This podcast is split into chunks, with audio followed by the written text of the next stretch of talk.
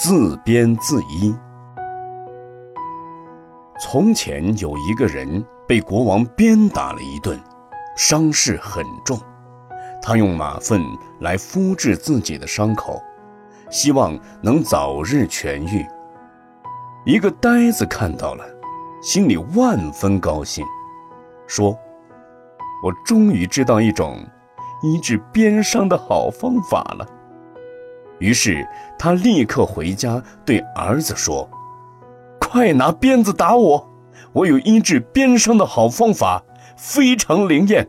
快快快，我要试一试。”儿子只得听从父亲的话，用鞭子打了父亲一顿，再用马粪敷上。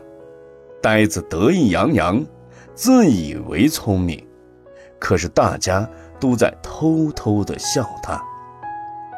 不要因药反成病，比喻修学佛法，不要用治习气的法，引起烦恼习气的现行。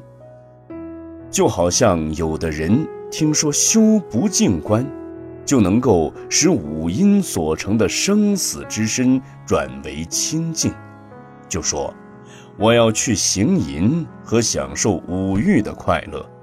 在五欲中去修不净观，结果不但不净观没修成，反而被色欲所迷惑，增长了流转生死的业报，更可能堕入地狱受苦。